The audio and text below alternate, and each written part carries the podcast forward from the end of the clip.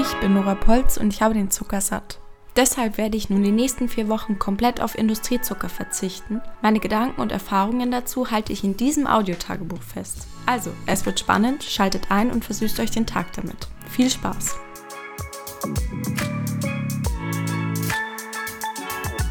Kapitel 1 Nicht aus Zucker. Hallo lieber Zuhörer und willkommen in meiner Welt. Meine Welt besteht noch bis morgen früh aus zart schmelzender Schokolade, fruchtigen Gummibärchen und erfrischenden Limonaden, Fruchtsäfte, Ketchup, Senf, Marmeladen, Chips, Weißbrot. Das wird alles bald der Vergangenheit angehören. Ich bemitleide mich schon den ganzen Tag selbst. Warum, fragst du dich? Nun, das möchte ich dir erklären. Mein Name ist Nora, ich bin 26 Jahre alt und 1,70 Meter groß. Ich wiege 63,8 Kilogramm, unter uns gesagt, und habe einen Bauchumfang von 84 bezaubernden Zentimetern. Keine Sorge, das wird noch eine Rolle spielen für uns. Für mein Masterstudium mache ich nun den Selbstversuch. Man stelle sich hier nun dramatische Musik vor, so in etwa dramatischer Trommelwirbel. Ja, ja, genau, das ist gut.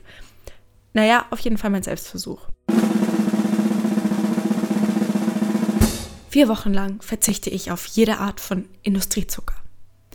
Das heißt, Saccharose, Dextrose, Raffinose, Glucose, Fructose-Sirup, Fructose-Glucose-Sirup, Glucose-Sirup, Stärkesirup, Karamellsirup, Laktose, Maltose, Malzextrakt, Gerstenmalzextrakt, Maltodextrin, Dextrin oder Weizendextrin. An dieser Stelle stellt sich für dich nun eventuell die Frage, äh, warum tut die Alte das denn, wenn sie eh nicht auf Zucker verzichten möchte? Nun, mein lieber Zuhörer, ich möchte einen kleinen Beitrag leisten. Einen Beitrag, der so klein ist, dass ihn wahrscheinlich niemand bemerken wird. Aber das ist mir egal. Ich möchte mir und auch den Ernährungsfreak, den Weltretter-Dudes und den Zuckersuchtis da draußen zeigen, dass es möglich ist. Vier Wochen lang, ganz im Ernst, ist jetzt auch nicht die mega lange Zeit, kein Zucker. Für mich, für dich, für die Natur. Denn Zucker ist mein Feind. Unser Feind. Und das nicht erst seit heute. Wir sind alle Zuckerjunkies. Und wie Junkies spielen wir unsere Sucht herunter, obwohl wir kaum in der Lage sind, ohne unser Suchtmittel Number One zu leben. Hm, Forscher haben herausgefunden, dass Zucker im Gehirn gleiche Reaktionen wie Morphine, also Kokain und Nikotin auch, auslösen kann. Na, da ist Zucker eindeutig die günstige Alternative, oder? Und nicht anders als in Drogenkartellen gibt es auch jemanden, der an der Zuckersucht der Menschen profitiert. Wer? Na klar, die Lebensmittelindustrie. Denn ein Süchtiger wird ja wohl niemals aufhören, seine Drogen zu nehmen.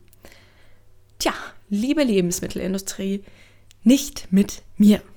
Naja, obwohl. Noch so ein kleines Stück Schoki. Okay, Schluss jetzt. Ab morgen wird gefastet. Und ich werde es schaffen. Ohne Murren und Knurren. Man stellt sich nur einmal vor, welche Nebenwirkungen der jahrelange Zuckerkonsum bei uns hervorgerufen hat. Bluthochdruck, Herzkrankheiten, Zellalterung, Übergewicht, Diabetes, Müdigkeit, Antriebs- und Energielosigkeit, Depressionen, Angstzustände, Magen- und Darmprobleme wie Völlegefühl, Blähungen, Durchfall und Verstopfung, Haarausfall, Hautkrankheiten, Pilzbefall, Menstruationsbeschwerden, Nervosität, Schlafstörungen, Konzentrationsschwäche bis hin zu geistiger Verwirrtheit. Gar nicht mal so wenig, oder? Und das ist nur ein Bruchteil der Krankheiten, bei dem Industriezucker der Auslöser ist. Tja, und dieses Gift stopfen wir in uns hinein. Tagtäglich. Rund 31 Teelöffel am Tag. Irgendwie eklig, wenn man sich das vorstellt, oder? Und so wie Zucker unser Feind ist, so ist er auch ein Widersacher der Natur. 12.000 Menschen verloren beispielsweise in Kambodscha aufgrund von Zuckerplantagen ihr Zuhause und ihre Wälder, ihre Lebensgrundbasis. In Brasilien sollen bis 2025, das sind in fünf Jahren, 35 Millionen Hektar Land mit Zuckerrohr bepflanzt werden.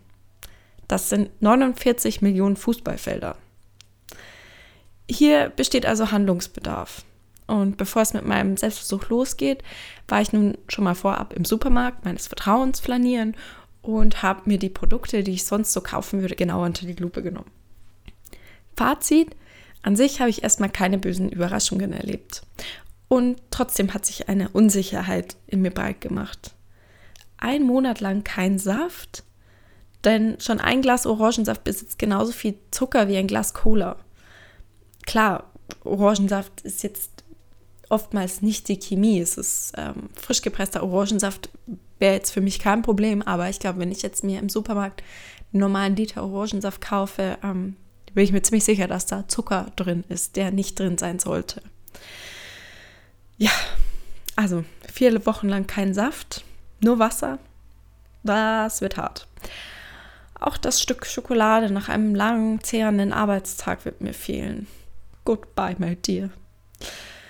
Aber Schluss mit den negativen Vibes. Der Verzicht wird natürlich auch seine positiven Seiten haben. Bestimmt. Hm, irgendwie. Ich habe gelesen beispielsweise, dass meine Haut besser werden soll. Leute, ich bin fast 27 Jahre alt und habe wöchentlich neue Pickel, die aus meinem Gesicht sprießen. Ich möchte da jetzt auch nicht zu sehr ins Detail gehen, aber nachdem ich meinen Alkoholkonsum jetzt auch als moderat einstufen würde, Corona-Zeit mal abgesehen, und ich vor gut einem Jahr das Rauchen endlich endgültig aufgehört habe, kann es ja eigentlich nur noch am Zucker liegen. Nicht an der Genetik. Also, dass diese roten Teufel mein Gesicht jede Woche aufs Neue verunstalten, das ähm, kann langsam hoffentlich mal aufhören. Also darauf hoffe ich. Auf wunderschöne Haut. Ein bisschen zumindest. Hm, auch das Mittagstief soll nach dem Zuckerentzug nach und nach entfallen. Die Konzentrationsfähigkeit soll wieder bombastisch sein und ich werde schlafen wie ein Baby. So die Prognosen.